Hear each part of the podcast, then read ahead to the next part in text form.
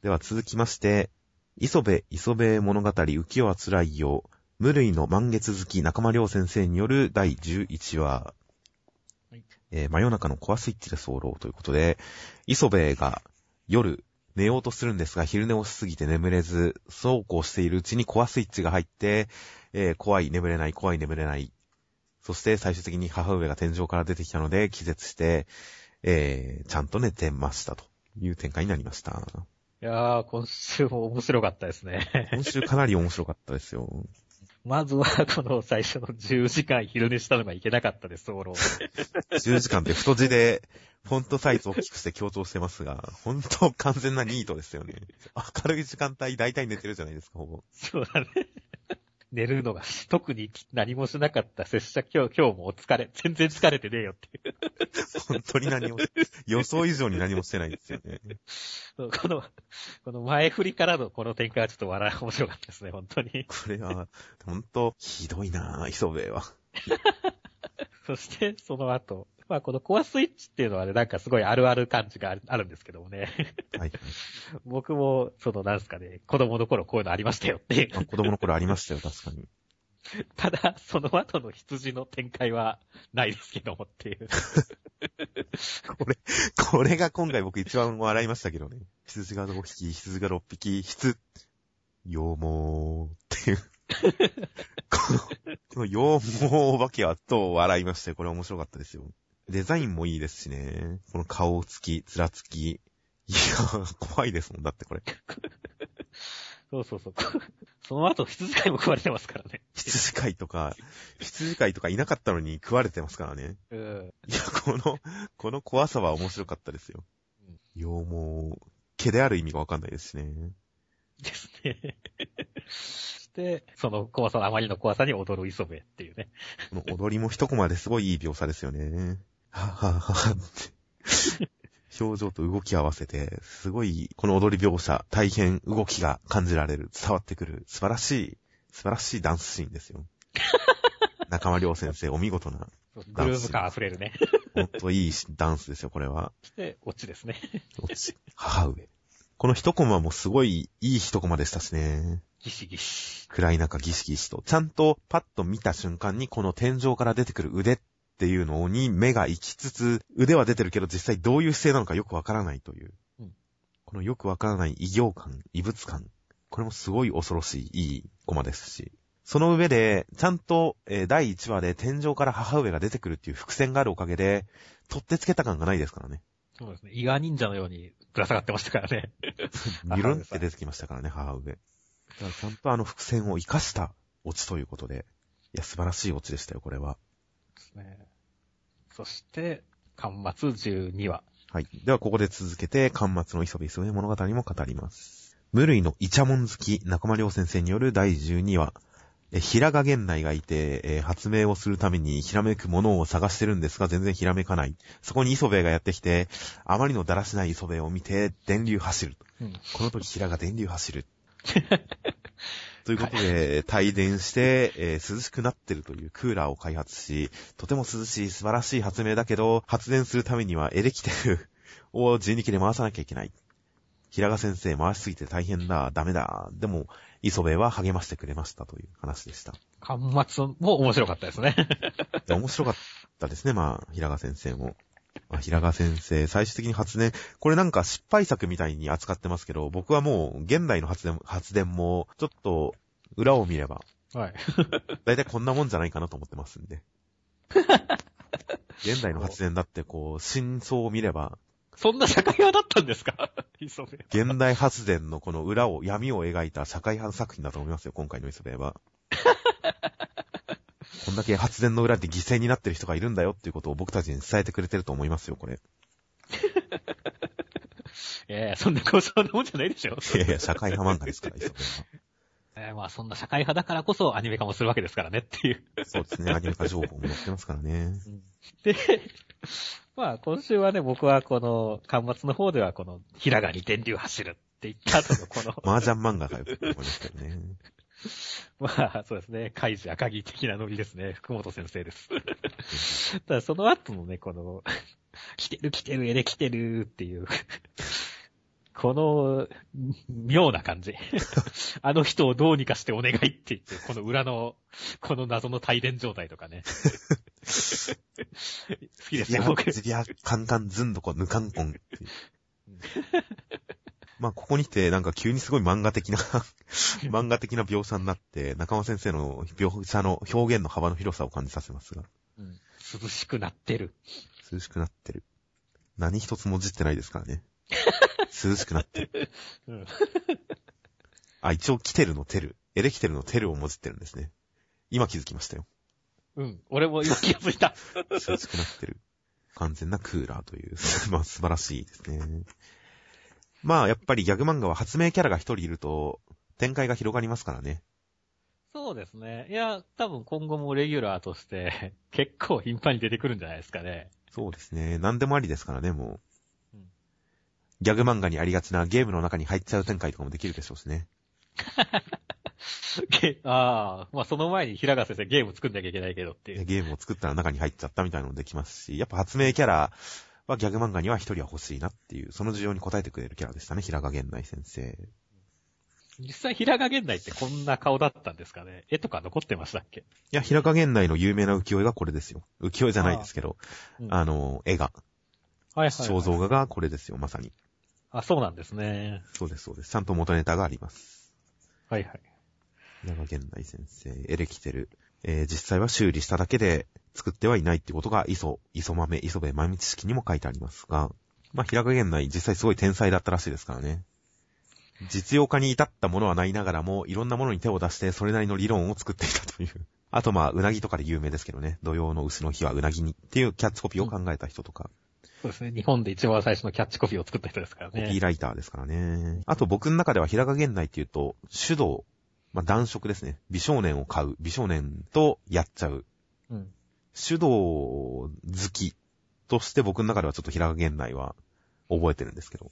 え、まさかの BL 展開ですか？いや、BL ありますよ、平賀先生は。あの、本をいっぱい書いてますから、その中にはもう手動に関する紹介本とかもいっぱいありますからね、平賀源内先生は。それは全然知らない一面でした。男の子を買うお店の江戸マップとかを作ってますからね、自分で。それ天才ですな。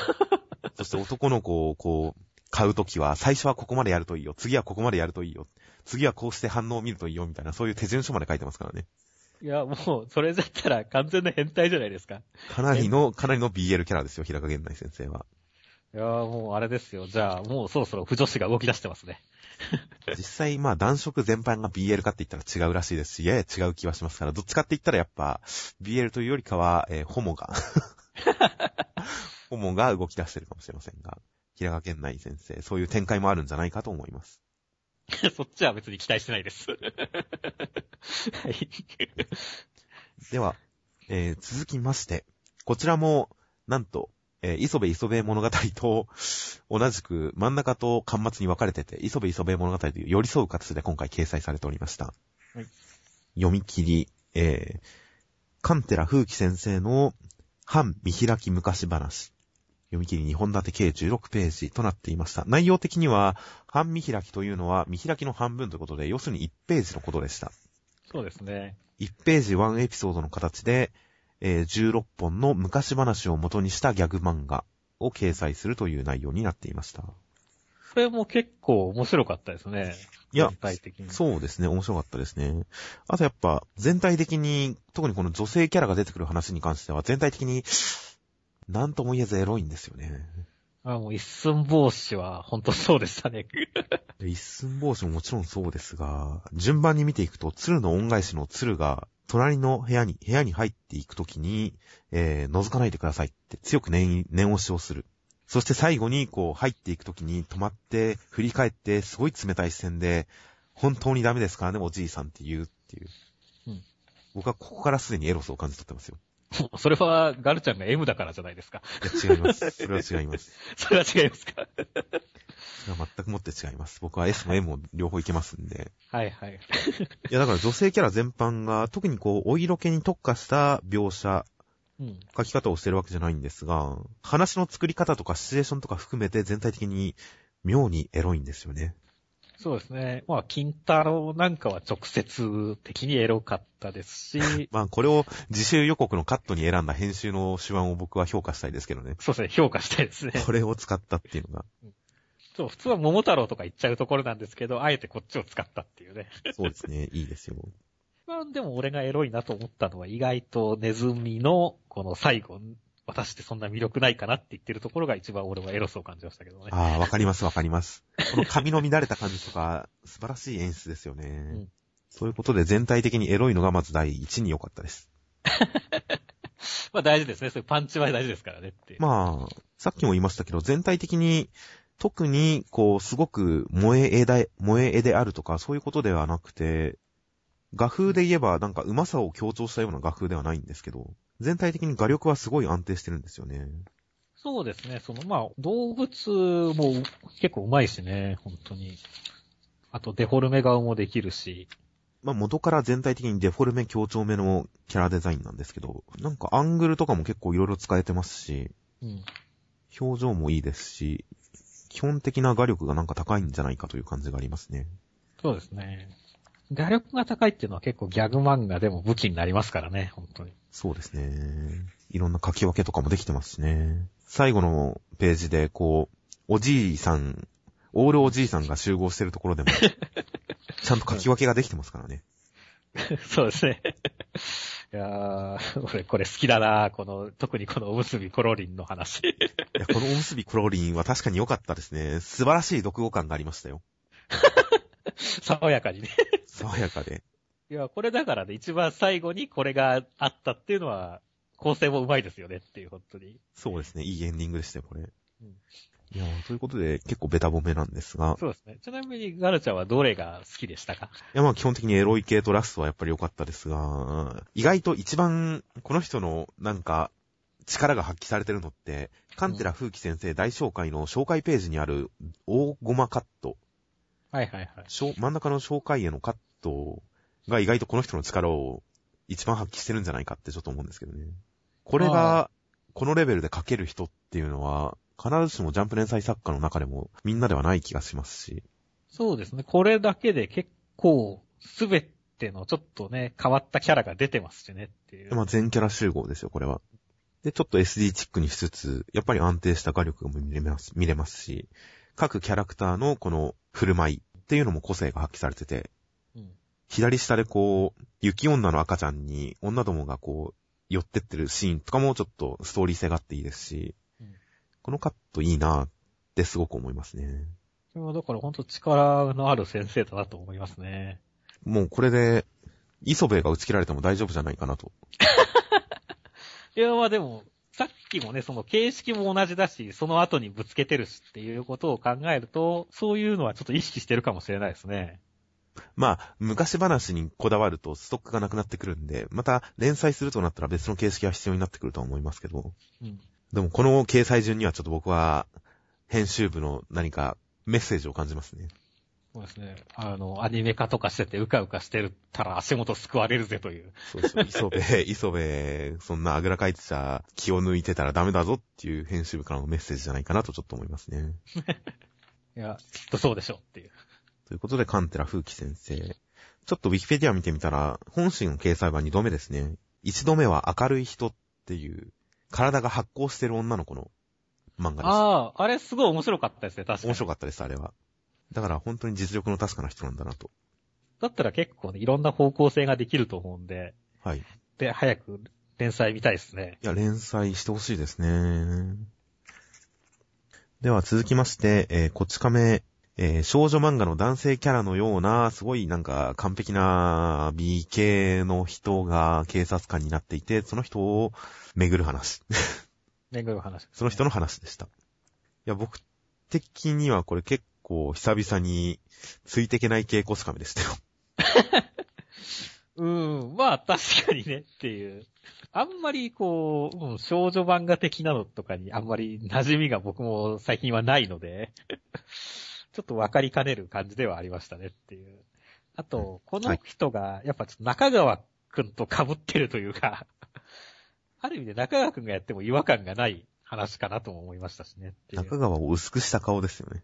うん。中川、今回は最後の一ペ一コマしか出てないですね。うん。まあ確かに一緒にいたらこう、被ってるし、ね、どっちがかっこいいかみたいな話でこう、りょうさんを振りちゃいそうな感じになっちゃうからねっていう。確かに、確かに中川でもある程度フォローできる属性ですね、これ。うん。うん。実際少女漫画に馴染みがあったらもうちょっと違った読み方ができるのかもしれませんけどね。そうですね。まあ、頭ポンポンとかはよくわかるんですけどもねあ、。わかりますか？僕も、そういう形式があるっていうのはわかりますけど、ギャグとして使われて馴染めるほどは、わかんないですよ。はいはい。ただね、うん。壁ドンはちょっと僕、わからないんですよね。あ、本当ですか？僕は、僕はこれもやっぱ知識としてはありましたよ、壁ドン。ツイッターとかで一回流行ってましたからね。そうですね。それがありましたね。まあ僕は完全に壁ドンって言ったら、あの、壁の薄いアパートとかで隣の部屋のやつが壁を殴ってくるですからね。僕の中の壁ドンは。壁殴り代行とは違うんですか？ああ、まあそれも含みますね。だから僕の中の壁ドンって完全に、本当に壁殴る 方の意味が第一に出てくるんで、いや、やばいっすね。これ完全にモテない男の会話じゃないですか。そんなバカな、そんなバカなことはないですよ。りょうさんの壁ドンもピンとこないんですよね、実は。これを壁ドンとは言わないだろうっていう。うん、そうだね。これは言わないね。そう、だから意外と今回はね、その、まあ、ギャグの、がわからない感じだったですねっていう。そうですね。ちょっと、わかる側、わかんない側、どっちのスタンスに立っても、いやまあ僕らはわかんない側に立ってるわけですけど、うん。わかんない側に立って呼ぶ分にはちょっと、普通にこのキャラはあんまり好きになれないかなという。このキャラに人間味を一切感じないですしね。そうですね。まあ今回だけの登場だとは思いますけどもねっていう。だとは思いますけどうん。りょうさんの頭ポンポンして、笑顔でこれって、多少気持ち悪いレベルですからね。まあ、先輩羨ましいって言ってる本当は完全に 気持ち悪いですからね。りょうさんはもっと肝がってもいいと思うんですけどね。うんということで、壁ドンでした。カメロンでした。では続きまして、恋のキューピット焼け野原仁の第10話。ついにゆりこちゃんと吉丸くんは動物園デートに行きました。で、仁から離れるとゆりこちゃんと、えー一緒にいられないので、仁と誓いの門さんが親子に化けて二人のデートについてきました。仁が来たせいで動物園はもうめちゃくちゃなことになってしまいましたが、なんとかデートうまくいくか。手を繋いだらクリア、手を繋げるかと思いきや、えー溺れてる子供を助けるために吉丸くんが飛び出していったせいで手が繋げませんでした。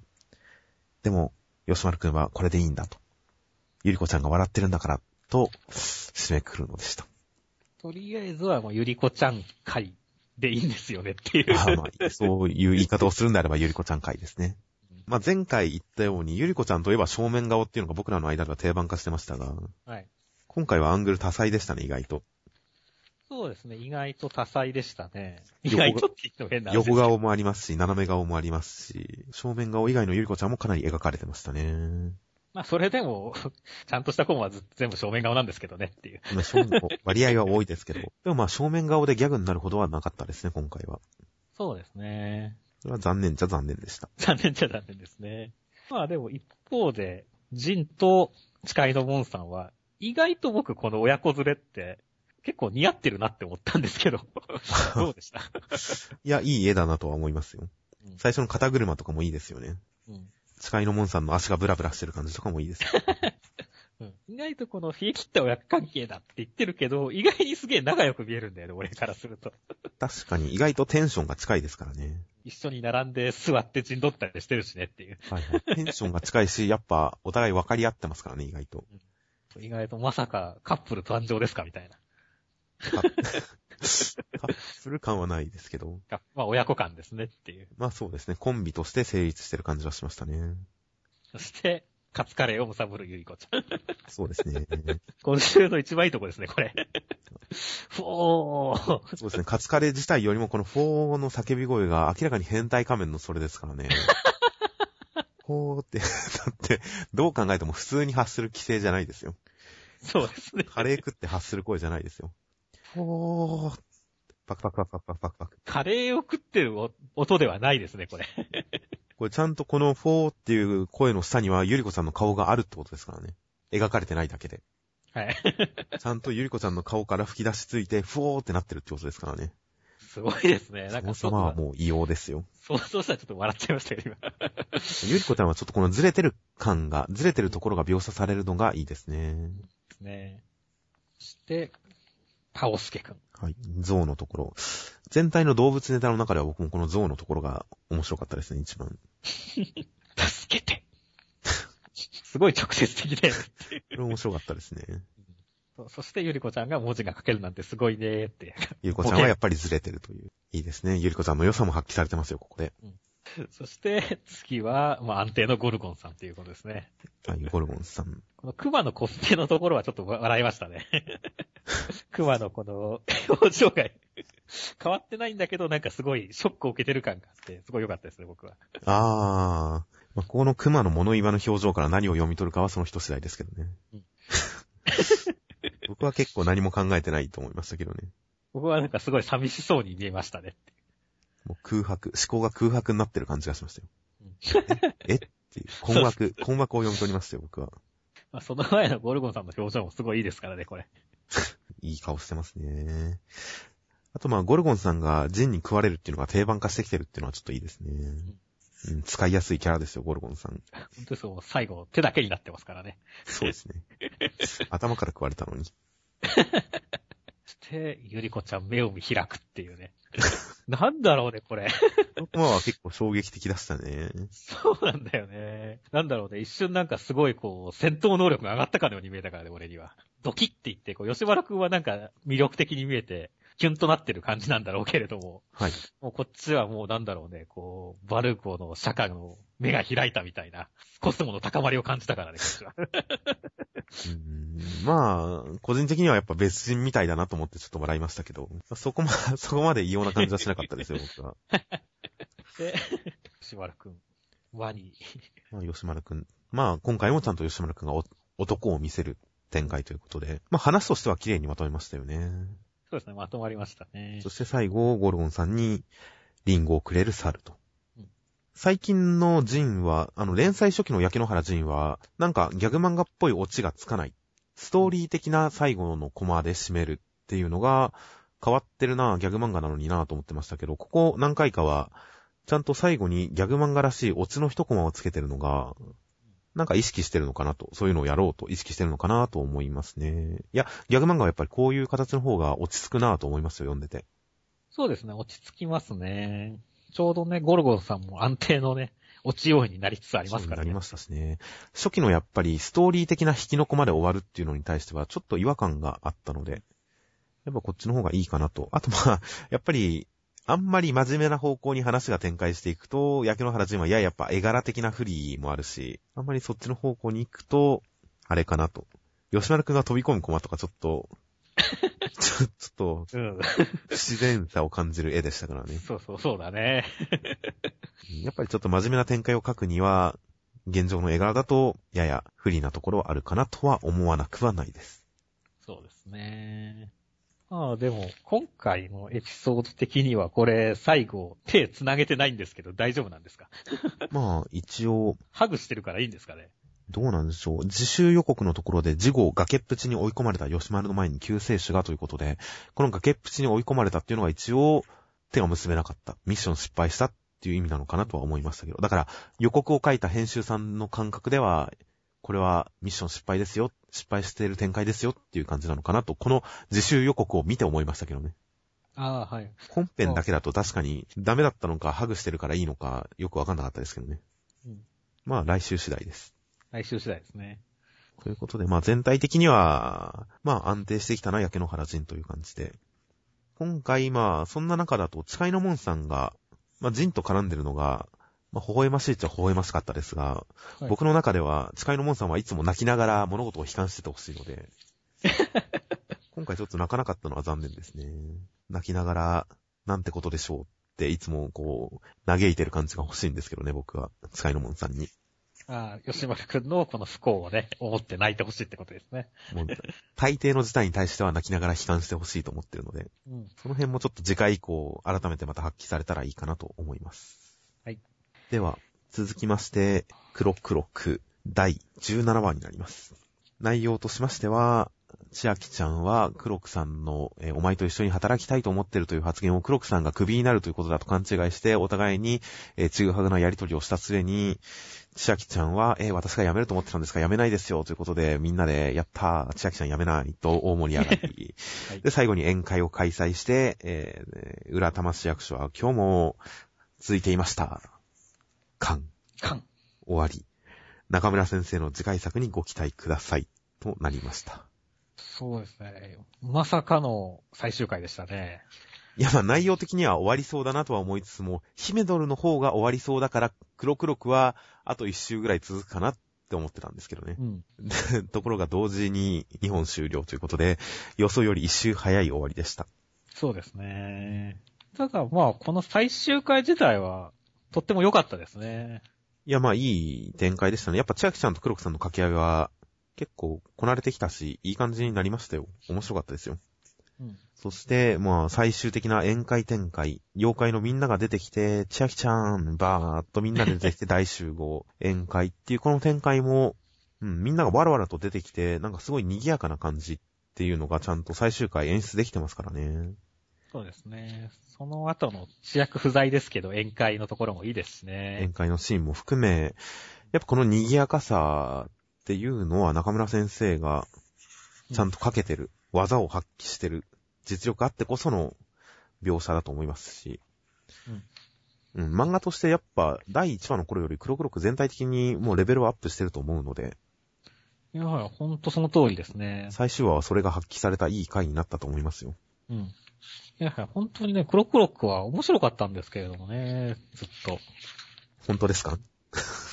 いや、まあ途中ね、やっぱりその、残念なことに、あの、新人研修編はちょっとね、こう、だれてるというか、やっぱさっきも言った通り、黒木さんと千秋ちゃんの掛け合いが、この漫画の一番面白いところだったんでね、その二人が別れちゃうことによって、まあその間にね、さよちゃんとかっていう面白いキャラも出てきたけれども、はいやっぱりちょっと、テンション的には上がらなかったかなっていう気はしましたけれどもね。そうですね。まあ、これまでのシリーズのことに関しては、ちょっと先に取った人気投票で振り返る黒黒く、最終回、え打ち切り追悼特番の方で、ある程度シリーズ振り返りはしたんで、そちらもちょっと、黒黒く好きの人には聞いてほしいですが。はい。まあ、最終回単品としては、まあ、いい話でしたよ。そうですね。宴会にチャラキさんが招かれてないのがかわいそうでしたけどね。いや、探せはいるんじゃないですか。いますかこれ。僕、そこそこ探しましたよ。あ、じゃあいないっすね。多分、チャラキさんいない気がするんですよね。まあ他の支部ですからね。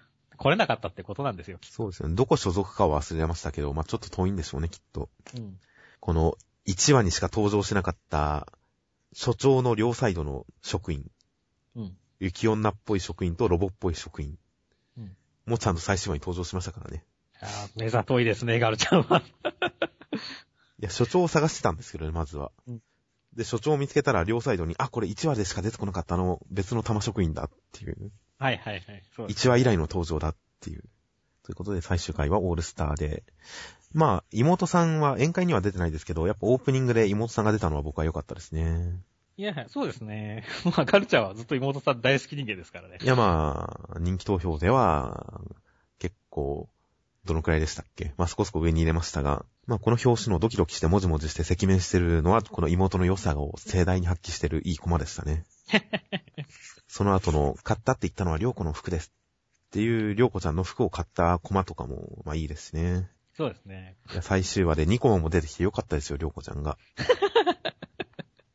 ということで、黒黒く最終回。うーん、まあ面白かったですから、ほんと次回作に期待なんですけどね。そうですね。まあ、この黒黒くで発揮した日常描写、コメディ描写の面白さ、勢いのある感じ、掛け合いの面白さとか、そういったあたりを発揮できる方向に、新連載が行ったらいいのかな。でもバトルものもやりたいんであればやってみてほしい気もするな、うん、みたいな、なんとも言えない感じですけど。そうですね。でも、うん、バトルものに関しては、僕は、例えばこうね、なんとか棒が大きくなるところとかも、なんだっけ、あの、少女さんのところ、結構少女さんのやられとか被いたじゃないですか。そうですね。だからどちらかというと、作者的にもそっちよりかはこういうコメディの方が向いてるというか自分の持ち味だと思ってるんじゃないですかね。もしバトルもんだったらあそこもうちょっとしっかり書くと思うんですよね。なるほど好。きだったら。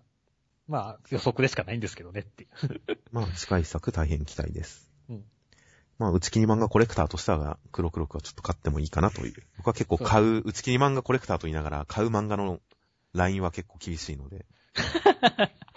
黒黒とヒメドルは買ってもいいかなという感じですかね。はい。では、続きまして、ヒメドルの第16話。えー、アルトは、みんなの前で、ステージで、ヤンキーからアイドルに変身して、自分がヤンキーだった。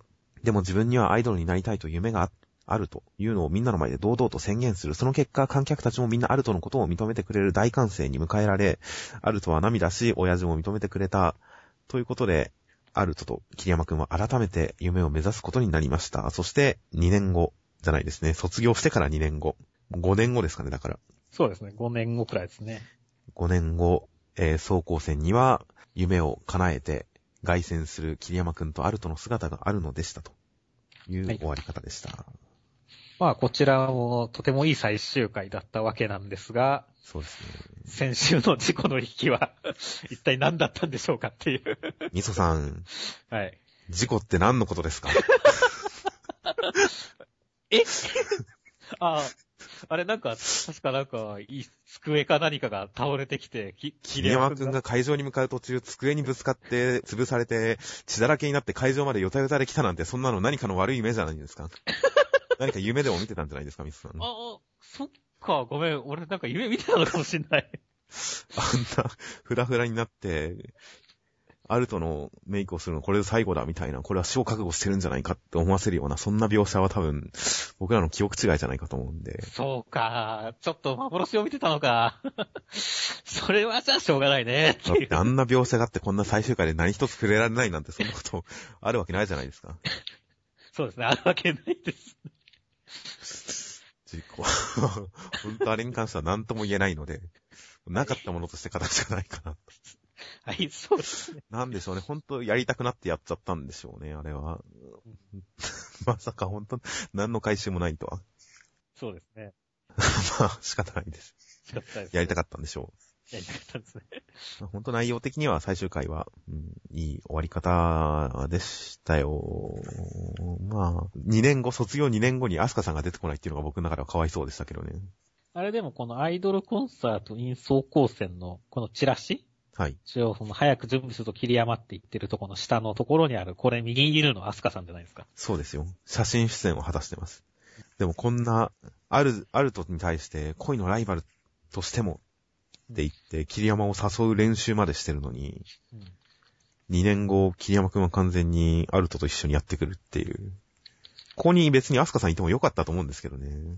ああ、そうです。ただまあ、確かにアイドルとしても恋愛のライバルとしてもって宣言した後に、もう完全にアルトちゃんが告白しちゃってますからね。ほぼ。いやー。いやでも、告白みたいなもんですか？これからもずっと毎日休み、あの倉庫に集合だぞって言って、いいなって言って、よろしくなって言って、これはもう告白して答えてるじゃないですか。みたいなものではありますから、みたいなものとそのものはやっぱちょっと違いますからね。だからまあ、この時はまだ、まだ僕の中でアスカさんの脈はあるんですけど。僕はむしろ、ここで、その前の子まで言ったのに、もうここで決着ついちゃったと思ったんですけど、あ、抜け駆けしてると。うん抜け駆けしてるっていう。なるほど。だから、このその後の告白の練習をするアスカさんがちょっと涙ながらに見てましたけど。そんなかわいそうなシーンだったんですか、これ。いや、わかんないですけど、僕はそんな、そんな風に見えてちゃいましたっていう。なるほど。ということで、アスカさん派の僕としては、まあ、最終回はそんな感じでしたが。まあ、アルトちゃんは今回やっぱステージ上が良かったですね。まあ、小回りとか、この照明の具合の描き方とかを含めて、うん、会場のスケール感がまずちゃんと表せてる気がするんですよ。はいはい。そうですね。この大きい会場のスケール感と、この照明とかの効果、こういうところがちゃんと描かれていて、この大舞台感、ちゃんとクライマックスに舞台全体が盛り上がってる感じが表現されてるっていうのは、いや、ちゃんとした、その漫画力が発揮されてるなと。うんこれはすごい、いいところじゃないかなと思い思うんですけどね、そうですね京先生。まあ、京先生、本当第1回からすごい成長しましたからね。本当ですよね。同じ漫画とは思えないレベルですよね。いや、本当に。だから、まあ、もうちょっとだから続きが見たかったなと思う部分はあったんですけどねっていう。技術的には十分成長したんで、改めて一から仕切り直すっていうのもありだとは思いますけどね。ああ、まあそうですね。確かに。だから本当にね、まあ今回のあれを糧にして、次回作を本当期待してますね。いや、本当全体的に、うん、構図とか、それこそさっき言った桐山くんに告白っぽいことをする場面とかも、この構図結構好きですしね。